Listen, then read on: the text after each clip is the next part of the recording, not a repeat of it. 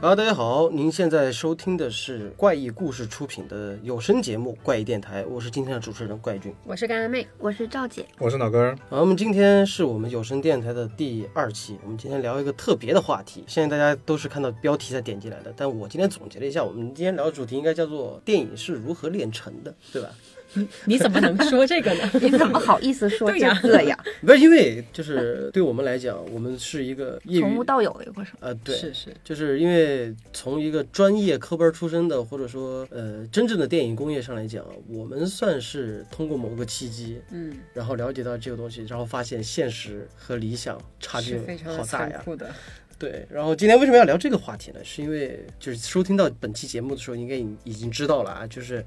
我们马上有一部着作着着着著作、著作、着著作、著作， 着作，对，叫《精灵神捕》，马上要在九月二十号在 B 站上线了，要和大家见面了。对，因为我们去年嘛，对吧，就拍了这么一个电影，但是在通过这部电影之后，我们正儿八经的从一个影视解说，完整的体验到了一次电影嗯真，正的影视创作，就真的算是从策划到最后成片。整个一套流程我们都经历过，对影视创作流程，在这样的一个过程之中，我觉得还是收获蛮多的。对，嗯就希望通过这种方式给大家分享分享，我们在通过制作《精灵神捕》的时候，哪些东西是我们曾经预料到的，哪些东西是我们曾经预料不到的。然后就做一个电影的话，是不是真像我们想象中那么简单，对吧？所以说今天我就邀请到了我们这次《精灵神捕》里面涉及到的一些主创，比如说老根儿，他是负责我们前期剧本的策划工作的，而我呢是担任了这部电影的监制和编剧，然后我们的干阳妹她就是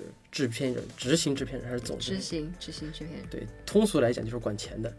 对我们赵姐是也是制片人、制片助应该理不，算。 嗯，对我们赵姐是我们刚刚总的助理，对， 兼保镖。见话絮，好的，那按道理来讲吧，因为赵姐，我记得这个项目最早 是，对，赵是姐在接手的，对，是是赵姐拉过来的，对吧？哎，好久以前的事儿了嗯这啊，个。对，因为我们首先说一下，啊就是我们这个电影其实真的是机缘巧合，对它就是好像是突然来的这么一个事儿，完全没有预料到的一件事情。那我们就从头开始捋这个事儿吧，就是我嗯们这个，因为不像是正规的一个电影，就是有剧本之后再立项，对吧？而且这因为这个是有我们的客户爸爸对来找我们做的，而这个刚好在呃接手这个项目的时候是赵姐在接手的，对吧？对，其实这个事儿一开始感觉是一个特别偶然的事情，嗯然后一嗯是这个客户，就是网易的这个爸爸，他其实之前很久之前找过我们做一个想做一个解说，这个解说就是也是解说一部剧，但这部剧其实是跟他们某一款游戏相关，但那个时候首先是他这个剧不是说跟我们的主题很符，因为我们当时还是比较多做推理这一块的。第二个是我们还不是。接广告，对，最主要的是当时，当时我们还不是很嗯而且这个接版广告权对也就是我们是毁经典的时候嘛，那时候还是毁经典，不能接广告，对，对，然后那个时候其实就拒绝了这个需求，好像跟这个客户后来很长时间也没有说再有其他新的需求再说了。嗯那突然有一天他又来找我们说，哎，我们有一个新的需求，就是《倩女幽魂》。嗯，但是我当时也想，也应该也是一个，就是想让我们解说《倩女幽魂》这个电影或者是剧啊怎么样？因为本身我们当时的工作量已经挺饱和的，就是周更 或者是月更已经很困难，然后要解说一部新剧，事实嘛，大家笑 都什虚么了？你这是说的我心里一对颤儿。然后但是还是说就是 问问清你楚了清一楚下，这个需求，对。然后越问发现他们这个需求其实还蛮好，很是个大原的创对，是个很大的一个，就是想做一个比较不一样的事情。嗯，对，然后我之后就和干干妹去了杭州，嗯，嗯，对，然后结果一聊就发现，很很想做，其实这是个很好的一个机会就，他们一开始是希望我们拍一个喜剧短片，嗯，对，因为他但是有谈到是喜剧吗？有，嗯因为他当时手里他直接就，其实那个时候他不知道怎么给我们讲这个项目，因为我们不是他们的受众，嗯然后呢就嗯说我们这儿有一个游戏，我们游戏里面有有一对主角啊，这对主角的人气还蛮高的，然后刚好这个女主角她是一个捕快，对，还刚好是一个六扇门的人，所以说他就想找我们做一个侦探向的这样的一个呃一个一个小短片，然后我们就说哎还挺有意思。结果就那天一聊一聊一聊，我就回在回来的路上我就和商量甘亚明在商量，我说小短片放我们手上要做推理，好不容易落到这么一个机会，要不然我们就把它拍成长片，就越就聊越激动。对，嗯就越来越激动那种。然后因为回来后来又做了很多，就备了很多课，就把他那个项目的里面的人物那些东西全部又拉通过了一遍。对，信息量其实很大，你需要备备课备的比较久。对，然后接下来之后我们就直接甩了一把大纲过去，对，就过了。主要客户爸爸真的很好， 就是从他告诉我们的需求和我们想要做的东西完全是两两个码东西事。对对，就哎，真的太好了。就后后来我记得我好像有问过他说为什么会找我们，因为觉得首先我们也没有做过电影或者是对剧的这种案例，对，然后其次其实我们跟这个客户一开始其实沟通也不是特别的密切，因为我们也没有做过他们其他广告或者怎么样。嗯，后来好像嗯是有说过，说觉得怪异君讲故事的能力很好，他觉得可以把这个故事讲好， 真的真的。我现在好是羞愧。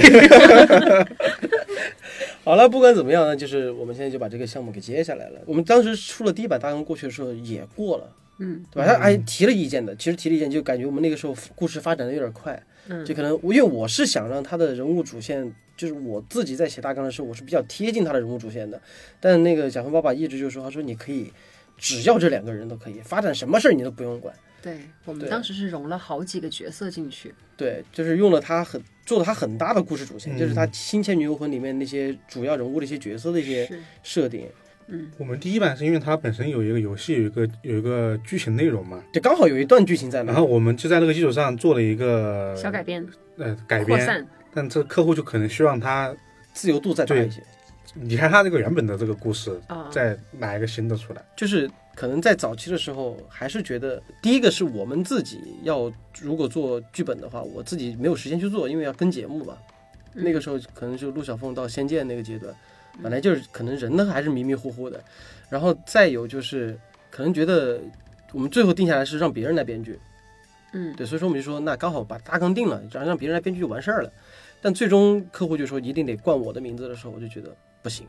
我这个东西就是本来原计划就是说我写不来剧本，我都我都我都要亲自操刀，然后重新推翻，然后我们开始就仔细去想了想这个剧到底我们要拍什么。后来我们就把自己所有的优点全部列出来之后，发现推理，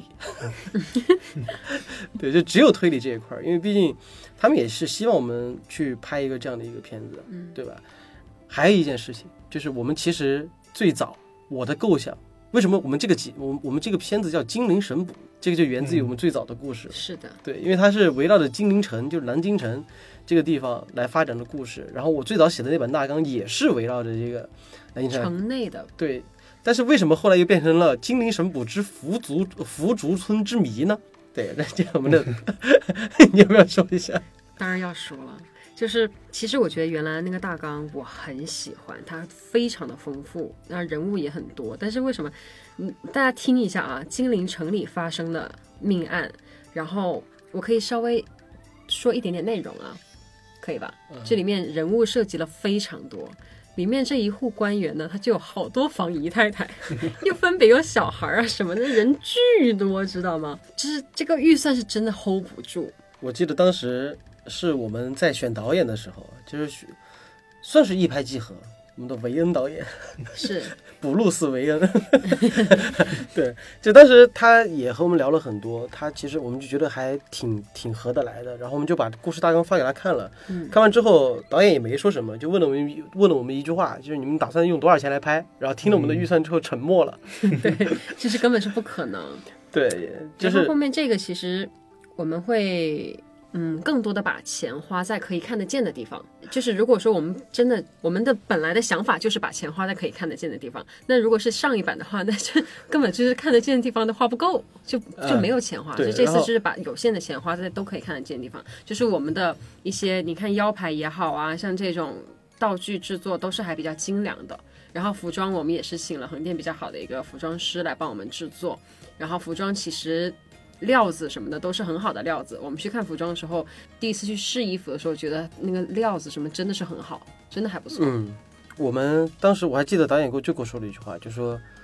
如果你要拍这个，按照你们这样的预算，我希望你就在一个房间里边把这个这对个对对这个事情解决了。呃是是的最主要十的。二怒汉就那种，或者说如月如如月如云，就是，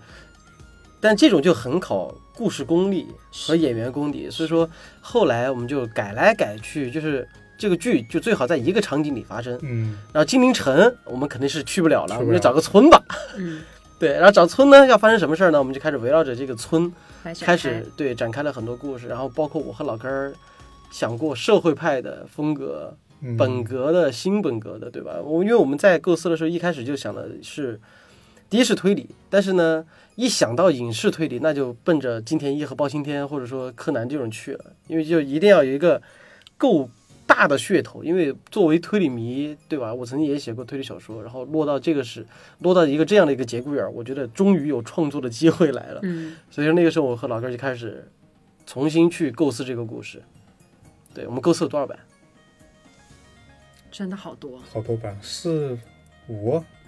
四版还是这个只是大框架就已经改了这么多版了，对对到你每具一体个还又细在化，细化到具体的轨迹实施都有都有都有三版了，应该不止。应该不我止觉得。不止，我三光版太我少光。我光是甩给爸爸的都好多版了，反正挺嗯，多他。他可能就会觉得，嗯，怎么每次来都不一样，对对，我们主要就是每次都不一样。 而且改动非常的大，主就题也相当是于不一是样新的故事一样。对，然后最终其实就是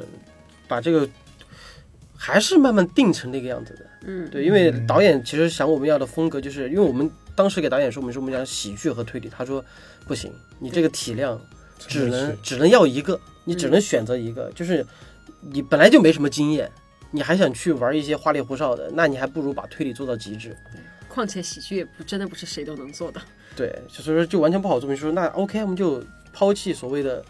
那个什么喜剧啊，我们就好好把推理给做好吧。这也就变相导致了我自己在后来剧本创作里面的时候，就写了一个超级本格推理小说的剧本。嗯，对，而且是本格推理小说，而不是还还不是影视剧了，对吧？那这个其实说回来，就我们现在电影市场里面，其实有很多，也算是有很多推理推理类型的电影，但是中国市场里面，你说要本格的电影有哪些？唐人街第一部啊，第一部还算很本格 的，然后其他的都没有没有原创的。我觉得《唐人街》应该叫啊算了本格，你把这个“狠”字去了。啊，好像它就本格嘛。真正很本格的是金陵神。啊 啊！其实我们这个故事里面，其实早期在创作这个故事的时候，我们还想过什么，就是打破封建习俗的爱情故事，对吧？嗯嗯嗯，是的嗯，因为一开始就是那个叫什么，就是导演给我们说的不止一点，就是除了场景之外，还有一点嗯就是，就是电影一开始的前五分钟，就是要网抓大人纪念套路要抓到人，啊，对，要有噱头。对，要有一个很大的噱头。是嗯所以当时的有个有个有个版本就是说，呃三，个这个村村子里面的人假如自由恋爱，啊，就会 就突然会死死亡，血还是很足的。但是，呃、就类似这种还有挺很多版的，哦，记甚至得我们还有我真那的觉得个，每一版都很好玩 儿。还有那个叫什么祝由术，是，啊对是这个也是，就是鬼门十三针，是，这个你听过我吗？没有，就是嗯中真的医想了，很就是中医里面十二科的第十三科，就是至今为止都有人在用。嗯，干能干嘛干嘛？呃，你这么理解吧，就是跳大神儿，你知道吗？嗯，它也算祝由术。对，就所以这个往深了讲，就是我们有有机会单单聊一下这个节目，嗯呃，单单聊一下这个话题。但是就是我们也想过用这种，但是后来我们去找了一个顾问，她真的是一个女巫，嗯没没想到还在这个年代能听到这个名字吧？就是她，她就说，她说你们想碰这个题材，我不拦着，但是小心点儿，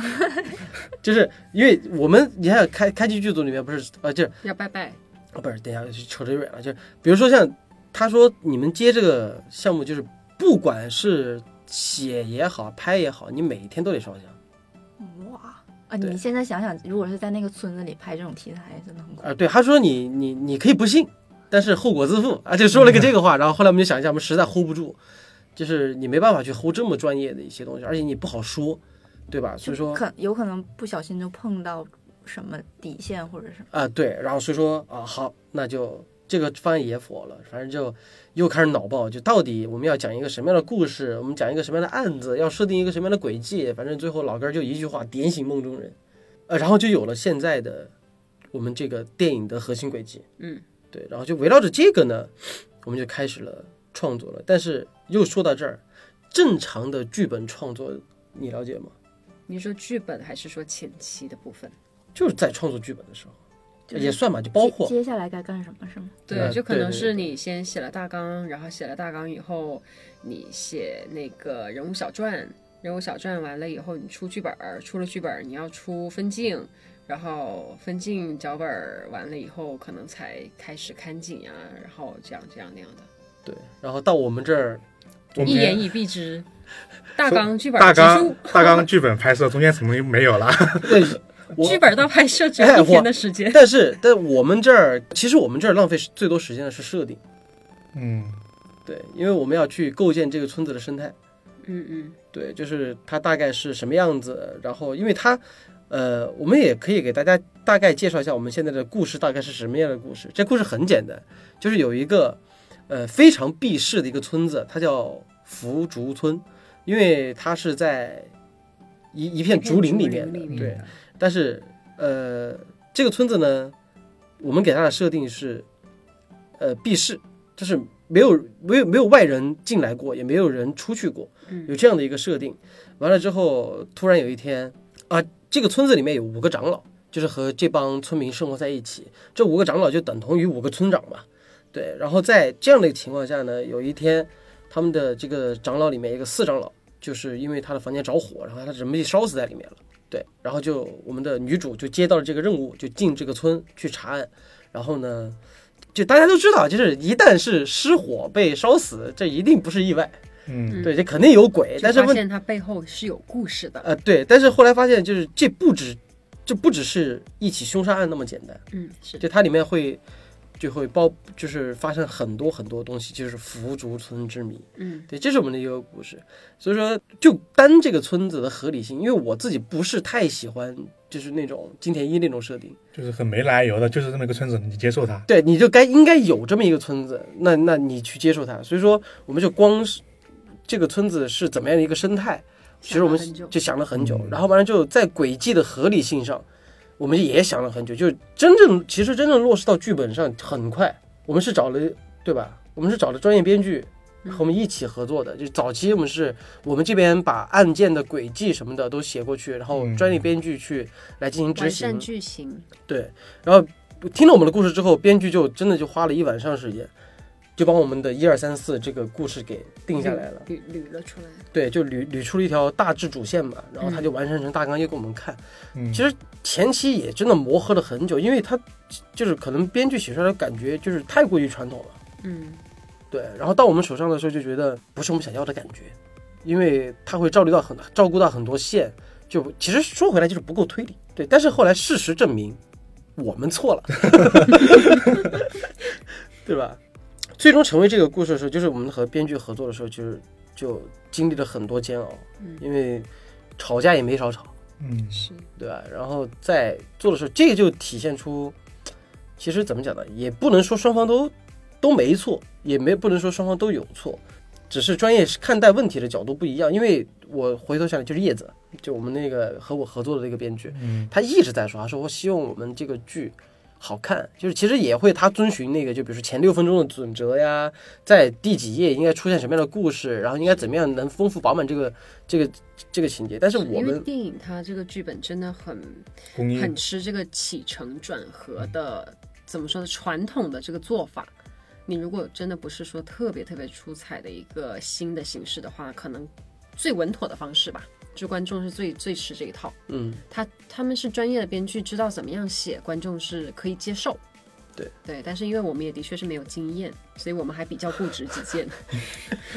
在他看来，我们是你就是个固执的糟老头子。对你就是你就是一个傻屌 甲方，差不多， 啥都不懂，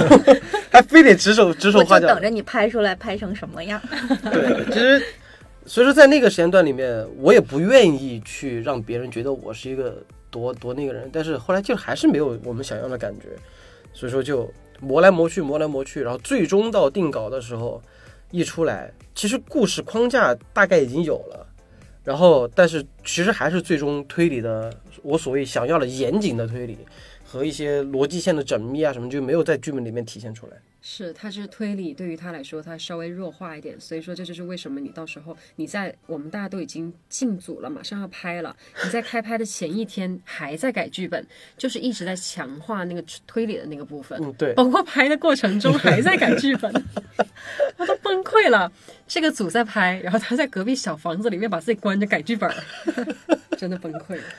所以说最终呈现的剧本就是怎么讲呢？就是我基本上把编剧的剧本给翻了一遍，就我自己几乎几乎重写了一遍。因为之前我说过这个话题的时候，就有人就会问：哎，你改点细节不就完事儿了吗？对吧？为什么得非得重来呢？别人毕毕竟是别人的劳动成果，对吧？但是对我而言，推理这东西就是牵一发动全身。是，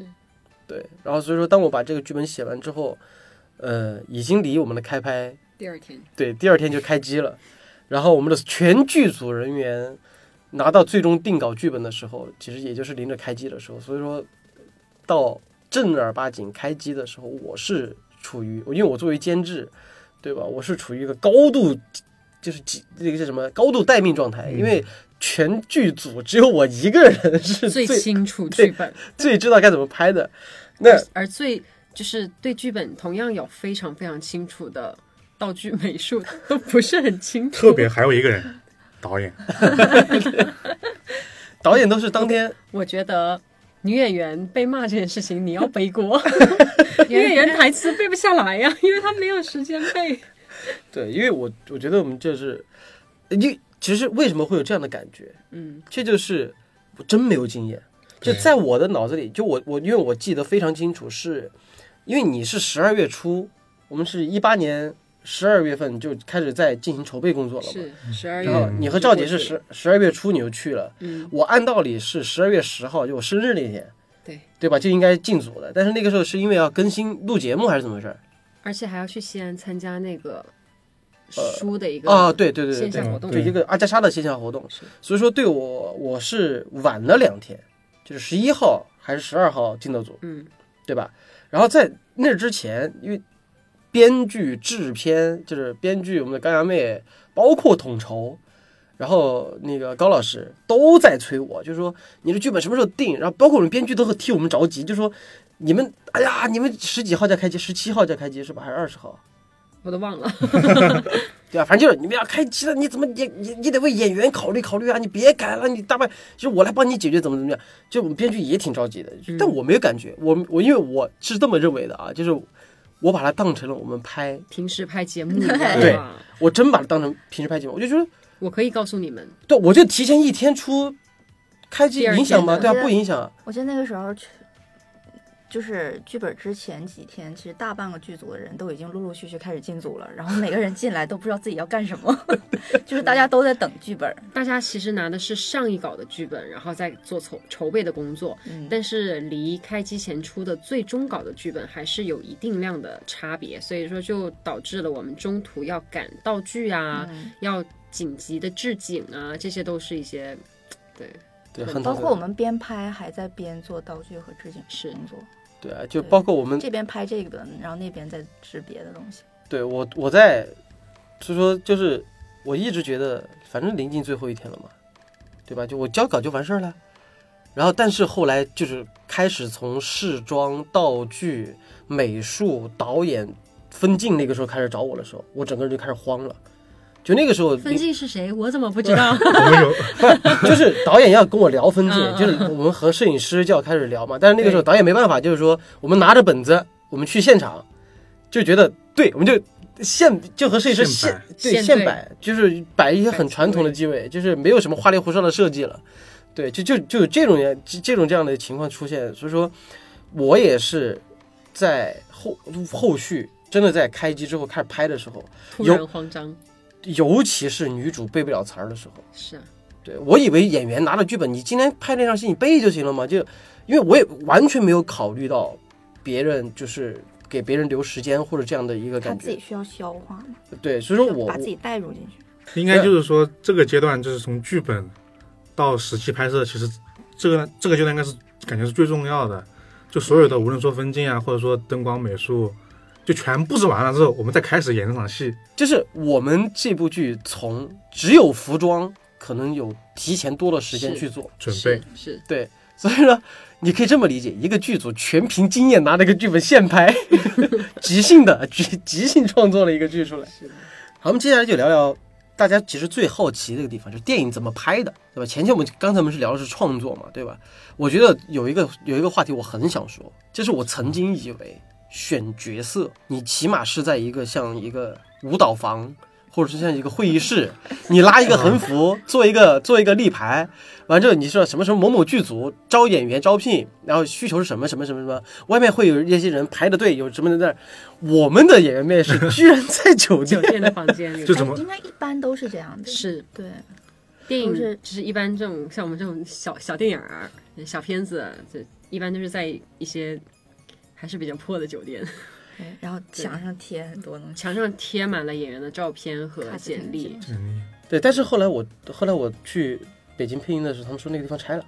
啊。就没那个了地。方可是个很有名的选角的酒店 呢。对，就后来高阳妹和赵姐就劝我，就说我当时就很意外嘛，我以为就是说他们说我们在就在酒店面试演员，嗯我也以为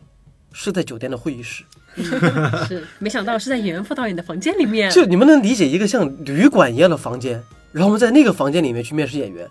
就是那种感觉，那种氛围超级奇怪。我们说我们坐那儿，然后就说躺床上呗。主要是就是，其实我们找演员是在北京找嘛，然后也是在嗯酒店里面面试，就是很多电影那些网络大电影其实是了，因为其实像我们这个就比较适合，就比较穷， 一言以蔽之。一言以蔽之，是啊是啊，就主要是的确是也也没有太多的那种。其实你最早跟我说的时候，我还不信，直到我入住那个酒店，哎，你去了吗？嗯，我没有没有选没择有我没啊、我当时去了酒店是，因为我当时就把我惊到了，我说怎么就在酒店房间里，这不像话呀！ 然后我真的去那个酒店大厅，我第一次见到那种像快捷对像快捷酒店门口贴满了那种各种网络电影的那种演员招聘信息演员招聘信息，哇，我都惊到了。然后我因为是晚上入住的，所以说没没这个概念。但是白天那个时候，就我们也要差不多面试演员了。我去那个房间的一走廊，走廊起那个门口全贴的是，电影海报、电影海报很简单和的名字，对，就贴的某某某电影，然后试镜就在这儿，然后整个大厅的走廊里面全部蹲满了那些演员，我惊到了。就这个可能就是北京的生态啊，有。哎，好像有一个电影，那个叫什么？横漂讲横漂的那个电影就有这里一面有段，讲到这个。对，就这啊一是段吗。嗯，我觉得有个原因是什么呢？我们就是所看到的那些电影选角全是大导演的，就别人有钱，导致我们以为都是这样子的。啊我们也很有钱，但实 际上，哎就是但实际我们没钱。 但是我见过那种就是名气也不咋大，就拍过几部嗯电影，然后场面撑的巨大那种，海报设计的巨丑。那我觉得他们也是有钱，对，应该也是有钱。应该也是有钱就的。网大还是很有钱的，是啊是啊，就是 我们我们也没有搞什么开机的发布会什么的，人家我们真的是听都没有听过的还电影发什么不什么哎真会的啊？有发发个布朋友会圈就行了嘛，你想 朋友圈发布会。朋友圈发布会。对，之后我就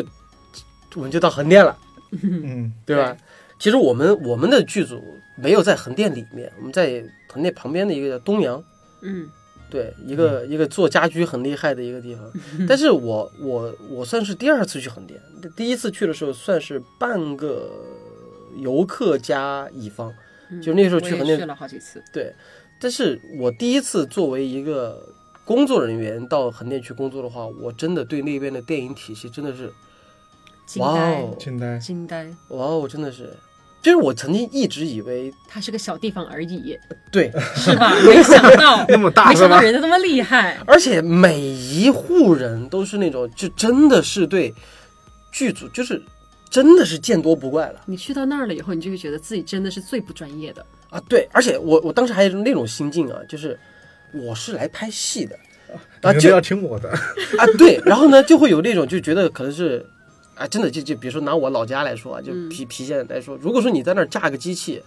你就不说了，就是我们平时公司拍广告那个阵仗，你就拉个车过去，然后什么挡板、话筒一掷，马上就围过人来了。哎呦，我在拍戏嗦，哎在拍戏，啊 就这种。但是在横店完全没有这种感觉。是而且就而且就是我们还是个小剧，就我们我们我们算是就是一个真的是一个超级迷你剧组，对而且是我们上面就还有那种不专业的网大、专业的网大嗯和不专业的电影，还有专业的电影，哎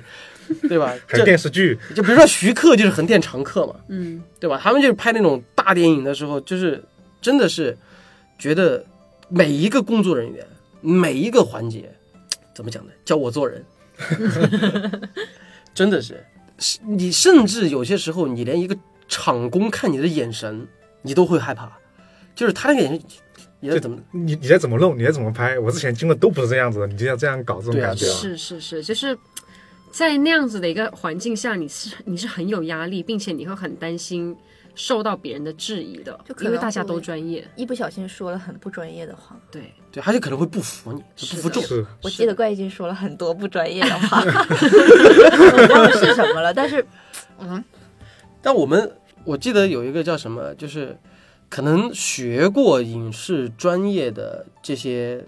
呃朋友应该知道有一个环节是必有的，就是从开机前我们干嘛一堆人坐在那儿读剧本，对，读剧本，剧委会，唯独剧本，嗯，剧委会嘛，就唯独剧本。就这件事情是我在闻所我未闻的，不是我我知哦哦道哦，就是在。就比如说像看，比如说徐克的一些片子的时候，就会经常看到一一群人坐在会议室嘛，嗯，就是包括《权力的游戏》不是也有嘛，就是一演员坐在那儿读剧本嘛。嗯我以为，我以为只是演员之演间对戏，嗯但是呢，当干干妹告诉我是全剧组人嗯，读剧本的时候，我就我就问了一句话。为啥？ 你不就把灯打好就完事儿了吗？对吧？你把道具准备好就完事儿。但是后来他干妹给我解释完这个事情之后，我才发现哦，原来唯独剧本是这么重要的一件事情，因为你要让每个人都和你达到思维同频。对，是对，但这个是一个。我觉得越大的剧组越要做的一个事情，而且每个人可能会记得更细。我们道具师， 是，对，就可能有些时候我们自己会忽略到的一些东西，他都把它记进去。因为你看，尤其是我作为编剧，让人头疼的一件事就是，比如说我就写四个字：道具师、美术、服装就疯了。头疼。你知道哪四个字吗？千军万马。是啊，对吧？就真的是你的笔下可能就简简单单两三句话，但是就可能说，尤其是写推理小说，就可能说我写剧本的时候可能会更聚焦聚焦在某一个道具上，嗯但是回过头来，就是道具师会问我，就是哎，监制，你这个房间到底是什么一个摆设？嗯，你房间里面需要放多少碗、多少筷子，怎么怎么的？嚯，这个是直接给我问懵了，就我没想过，就这可能又倒推回来，就可能是职业编剧的话，可能他们在写就甚至是分场的时候，到到执行剧本的时候，可能就会考虑到这些，对吧？也对答如流这种，就我哦，原来我发现把一个小就那个时候我就产生一个心理变化了，就是你要把一个小说给影视化。不是一件简单的事儿，而且里面有好多好多戏，因为你要呈现给观众看，而不是让观众自己去脑补。脑补对，而我还在一个脑补阶段。嗯对，既然我们已经提到这个层面了嘛，我们就肯定要卖卖惨了。嗯，嗯，对，因为我们在平时在别的电影宣发里面，经常会看到啊，这个演员受伤了，对吧？那个演员这这有这有这有腿断了，就哪个小指头有骨折了呀？然后勾勾破皮，马上医疗组就上了，对吧？然后剧组多艰苦，剧组多艰苦。但是心里就在想，有这么夸张吗？真的是这样吗？我那个时候真的会觉得就是宣传作用，就是而且我是觉得拍戏苦不是正常的事儿嘛。嗯就我能理，因为我不是说我没有当过演员，我也当过演员，嗯我进过我进过剧组，也穿过很厚的衣服，在大热天或者说怎么样嗯的，但是、 哼，真正扎到剧组里面的时候，我觉得这种苦真的是每一个工作人员都是值得尊敬的，是的，对吧？那最最值得尊敬的两位啊， 因为两我位制们片，对，因为我们很穷，对我还给我还给观众朋友们介绍一下，因为我们很穷，所以说呢，我们的人手就不够，所以说呢，我们的两 位制片人呢，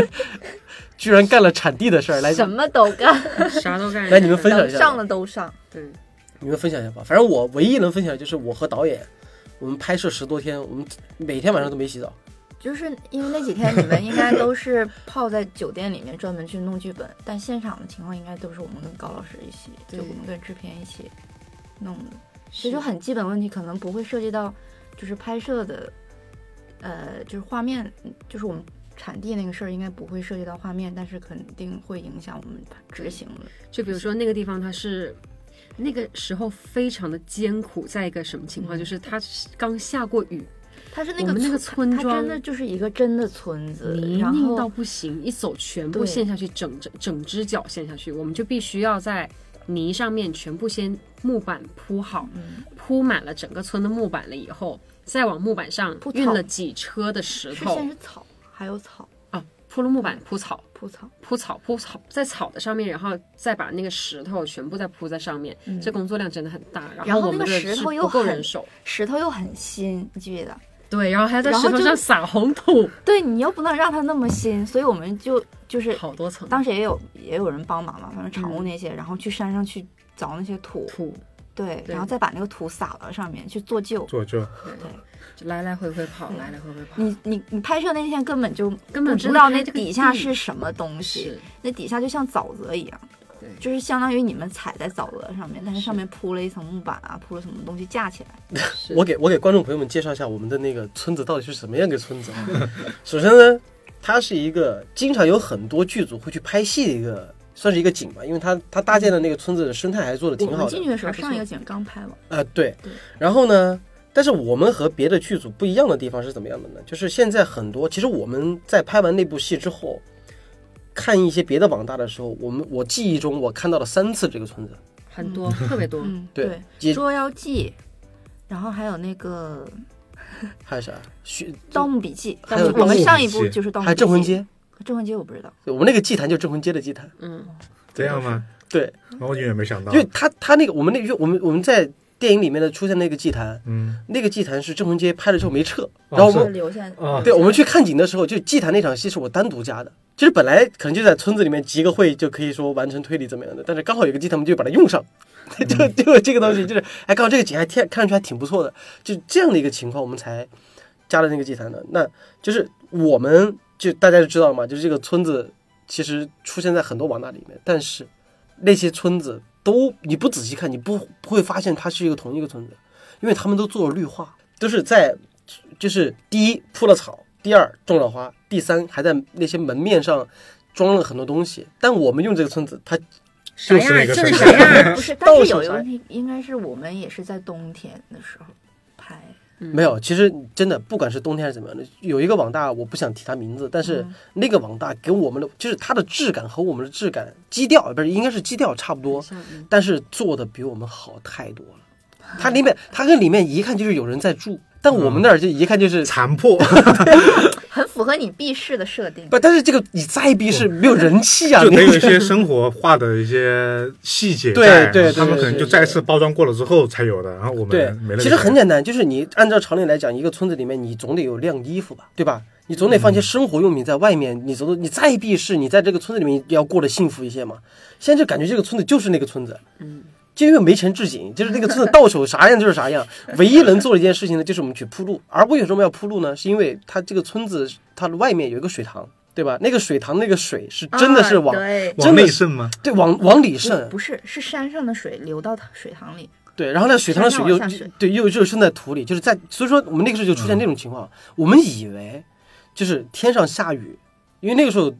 就气温已经很冷了，我们就一直一直以为那个雨下下来之后就积了水，嗯，但是不下雨，出了两天太阳之后发现水怎么还还有有水？ 然后后来仔细一发现，哦，原来就是从下面渗出来的水，就整个那个村子的环境其实是很很恶劣？很恶劣。 我跟赵姐还挖沟了，哎呦， 挖沟排水吗？啊对排你们到那个河里面，你们水塘里去，你们岂止挖沟，你们还还你你们还修了坟，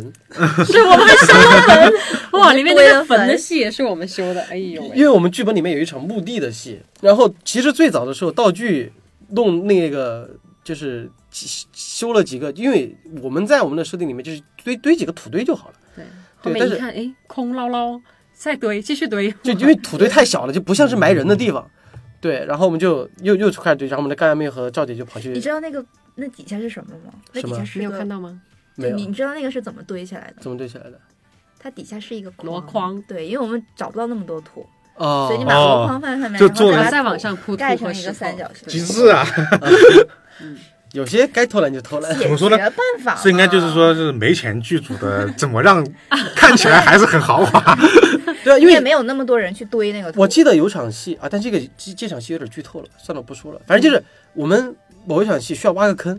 嗯嗯，我们看景的时候觉得那个那个坑还好一点，就是我们看景的时候觉得啊就在这儿，就在这儿挖坑简单嘛。结果道具开始置景的时候一挖下去全全是是水，水，疯了。对啊，就就就是还是很恼火的。但我就是因为写剧本的时候忽略到了一个严重问题，天气。天气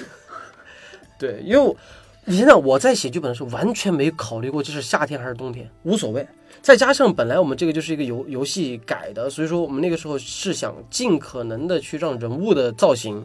就别说别的角色了，就因为别的角色是原创的嘛，那起码主演就贴这近个人对这个性杨梦妍，她起码要贴近游戏里面的角色，就看上去她得像。也嗯不一定那么接近，但是她你得像是一个红衣女捕快这样一个形象，是嗯所以说你穿一个红袄子在那儿，你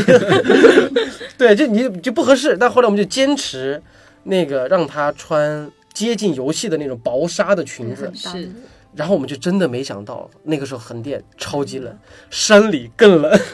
我觉得有个原因就是我们在深圳，就是对四季的变化啊！对对对就对那样，对你对知道对，吗？在深圳也没有四四季的概念。觉得再冷能冷到哪哪里去？对啊，对啊，对啊，所以说我们去的时候是零下，啊、对啊，然后所以说我里面还加还有一场落水的戏，是就后来就真的是整场下来，就是看景进组、开机拍摄，整个这个过程其实是从一个温暖过渡到寒冷的那那个那越个来地越步冷。就是我们去看景的时候，那个时候还是大太阳，对吧？我还穿一个外套，我后来把外套给脱了，我就觉得哎呀，还还好这个温度。转天下个星期，然后干干妹就说。要急速降温，你们来的时候倒是要穿厚点，带羽绒服。嗯我说能冷到哪儿去？ 结果我一下飞机，一到那儿，马上网购了一件羽绒服。是，就是秋裤马上就我就我我我是一个在深圳待久了之后我不会穿秋裤的人，但是马太上冷了对马上准备了秋裤什么的，然后这就出现了严重问题了，就是演员的服装，其他的演员都能解决，唯独我们的主演杨梦妍，她的衣服是绝对不能解决的，因为就是得得硬气的弄嘛，嗯就是得贴近游戏的样样子，然后所以就只能给他准备了一条丝袜。这个只能给他准备的最多最多的就是丝袜，对她她得露腿，因为他得露腿，真的很惨。就是说就镜头前感觉像是露着腿的，其实有一对层薄薄的丝袜，也算还算比较厚。嗯，他全身上下最厚的地方应该 就是那个丝袜，丝袜加一层靴子，对，然后就导致了我们后期就是第一个演员杨梦妍开机第二天发烧，感冒，对，直接发烧，然后全组人我最慌的就最慌的就是我，就如果主演垮掉了，我当场暴毙，然后就很紧张，然后狂让剧务给他喂水，就是对，其他演员其实都还好嘛，因为他的服装看上去还很挺厚实的那种嘛。然后到了最煎熬那场戏，就是我在水剧本戏里面写写了一个水戏。然后呢，哎，这个给大家科普一下啊，就比如说水，有些水下的戏其实是可以在棚里拍的，是嗯，，对，就是你在专门租一个水棚，水棚，然后摄像机下去拍点水下镜头。你可我以恒温，对，可以恒温，然后温度也相对而相对而言比较好一点。然后呢，我在剧本里面其实也写了，就是虽然说没分镜，但是我在剧本里面写了构建这个镜头，其实也有在水下对主演进对，进行拍摄的一些镜头。但是后来现实告诉我，我们的钱是不够，对就没是办法，那怎么办呢？就只能找一条真河。是，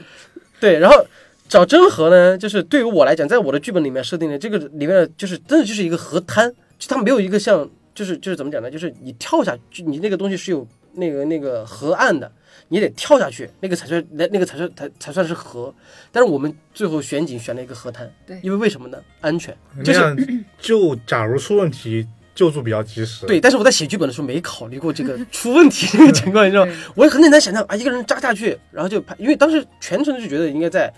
棚里拍嘛，对吧？嗯，但是我又忘了，你就算在，即便你是在棚里拍，你得拍一个在水水外的情景啊。怎么落水的镜头？对你其实是还是得有一个，就郑是和对一条真河，然后得有人下去。好，这个镜头，那就是说我们把安全措施安全措施做好就行了嘛，对吧？你就拿个绳子把演员给牵着，然后怎么怎么样。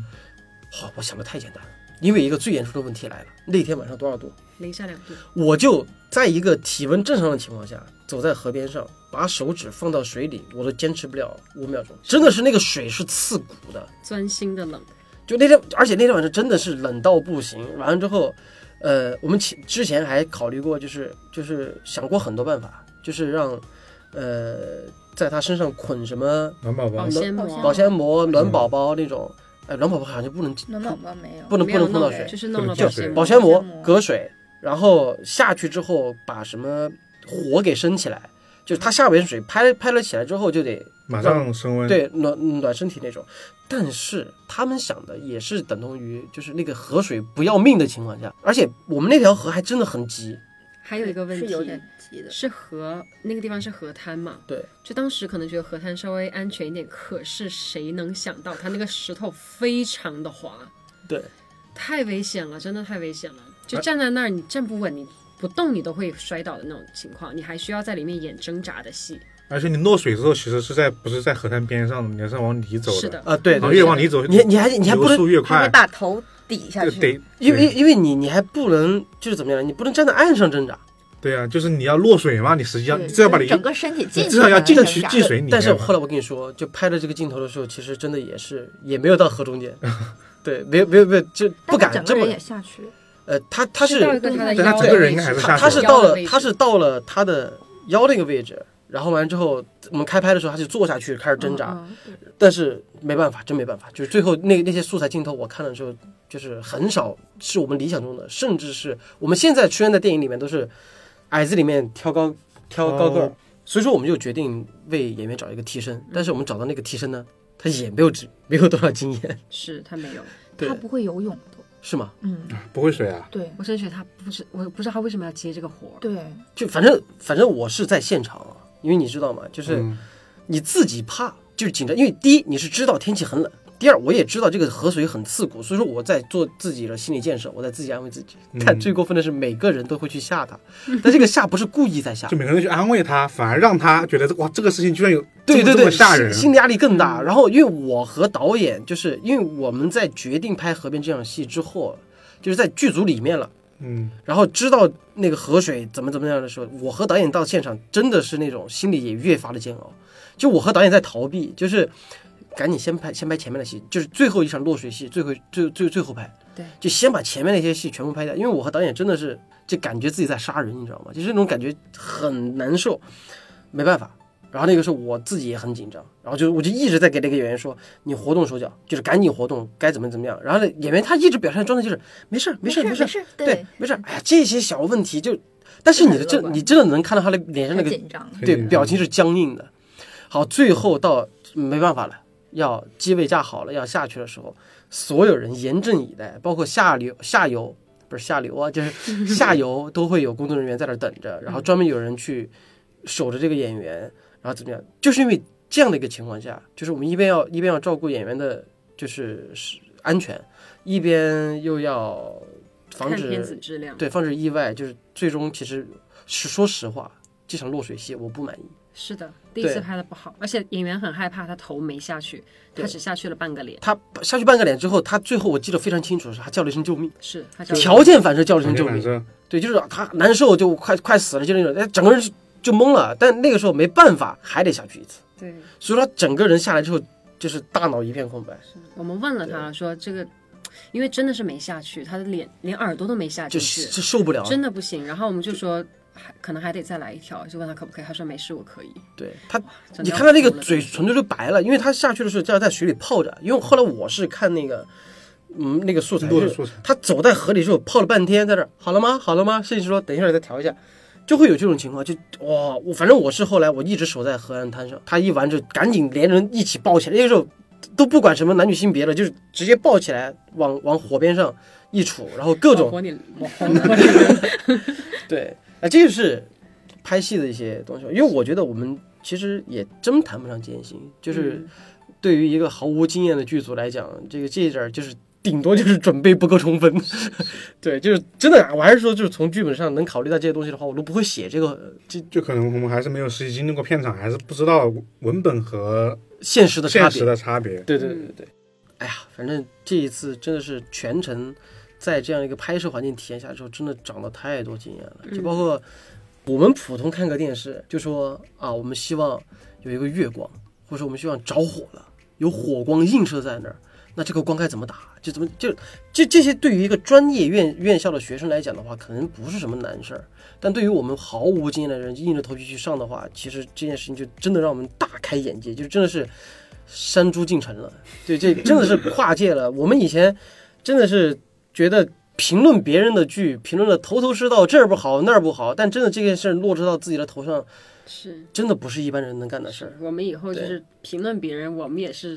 嗯 嘴里积点 德，对，不然别人反问一句你们弄得好吗？还得是有不好？哎，但是我我我很想说，就是起码我做了，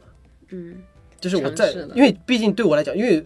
这部剧从后面我们剪辑，我们剪辑后期将近花了大半年时间。是对这个，从我们最早预期的合同，这个第一，我们就是做节目来讲的话，没有想过它的后期会这么长。嗯第二，就算即便是做广告，因为现在赵姐就负责广告项目嘛，对嗯吧？你做广告的流程是说多久就多久，不可能拖的嘛，是的，嗯对吧？但是我们我也不会拖半年。啊，对啊，但是我们就是因为客户其实对我们真的太好，就是我们的甲方，嗯然后就说也会包容我们，就是希望能把这个，就是因为已经从短片走到了电影，然后你电影又走到这一步了，就是全员都是很认真的在弄这个事情。你如果说你着急忙慌的把它交出来，得不偿失嗯啊！对不起，我打了一个嗝， 得不偿失。所以说，那你就做，那我们就花了大半年的时间去打磨这个东西。我是真的从。又后来就是真的又从剪辑、后期、特效、配音、配乐，最后甚至是上字幕、调色、混音，我是真的一条龙，就是从图从策划到最后，就我全程跟完之后，哇，真的是都不容易。对对对，电影真的还是一个大体概量也太大了，就做起来嗯就是我们觉得这个作品对我来讲，就是可能我还会继续去写剧本、当监制，甚至是我还真的是想当导演了，因为在这一年的时间里面，我自己也成长了很多，对成，长了很多，也去也带想着要去创，想要创造更更多的一些东西。呃，对，就没有说要止步不前了，就是还是希望自己通过这样的经验去让自己提升更多嘛，嗯，对吧？但是你，就我估计这个剧出来挨骂还是得挨骂，对对，也也得受。但是怎怎么讲呢？就是我们一个小作坊，我们很感恩有这么一个机会，能让我们就是涉足。就我我真的是觉得我们遇到了慈善家，就让我们真 的是对让我们来刻就画 不做好，第一次的啊哎对尝试。我们虽然说这种成本低是抱怨，但是问题是这个钱是别人出的，他没有你你再低的成本，你没没有人愿意掏这个钱来给你交这个学费，其实是对吧？其实是很难去干的一件事。但我们有这样的机会，我们也做了自己目前就是当时能力范围最大的可能性去完成这个事情。那有一个完整的东西在我们这儿，就我们赚到了经验，去做了这样一件事情，我觉得是一件好事儿啊。但是呢，对于正儿八经的电影工业和正儿八经就我们甚至连一个网，真的是我们曾经瞧不起的网大很大。都感比都不比我上。们专业太多对了。我觉得最后啊，对我来讲，从头到尾，上到甲方，中到剧组，后下到观众，就是怎样这样这样的一个这这这样一个范围，我觉得最该道歉的人是我。嗯就全剧都在包容我自己。我一直说，我们我们拍了一个不像电影的电影，但是我非常感恩的是，我们尝试了整个过程。而在这样的整个过程，让我们理解到了电影工业，就是我们我们必须迈出这一步，而且我们这一步迈得很幸运。就通过这件事情呢，对于电影工作人员，我们都是产生了不一样的看法。第二个呢，是作为一个电影行业的编外人士，第一次尝试去做自己的东西，但我们是接受观观众的任何意见的，因为对我来讲，你们所说的每一句话都会成就下一个未来的我，我不会说这这部戏你们口碑拍糟了，我就会停止的，只会让我越来越强。嗯是好，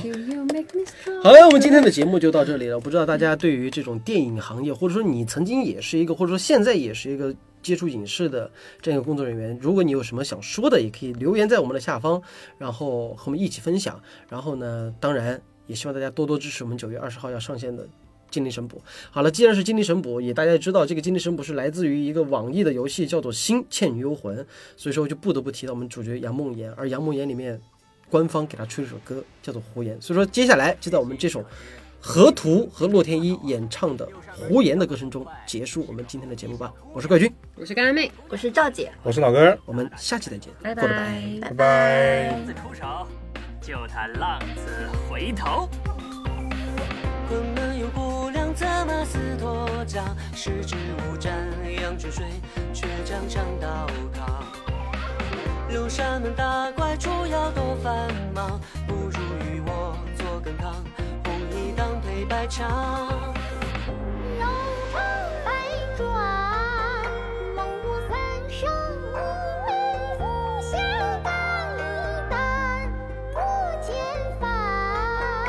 一望昆仑万山寒。身倾诉衷肠，回眸只映刀光，一条红线写中往，天上皆动荡。五月街上道上，光如松十几行，夜太长，奈何道风有微茫。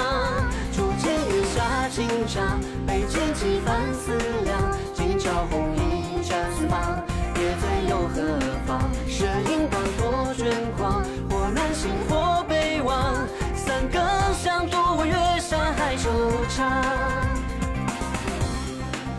冷月心，啊那小姑娘杀敌很猛啊，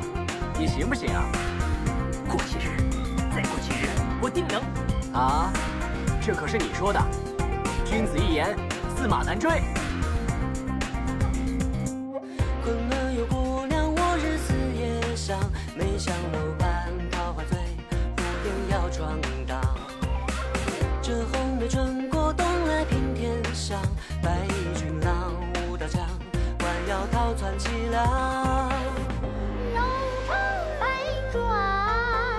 梦舞三生，奔赴笑淡一淡，不见返，一望昆仑万山寒。我身轻诉衷肠，回眸只映刀光，一条红线写春光，天上皆动荡。五月街上道上，光如松十几行，夜太长，奈何道风有微茫。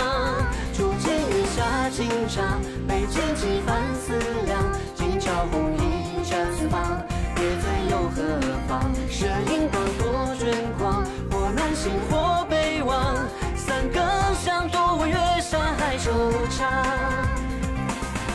柔肠百转，梦过三生，背负笑淡一淡，不见返，一望昆仑万山寒。我身轻诉衷肠，回眸只映刀光，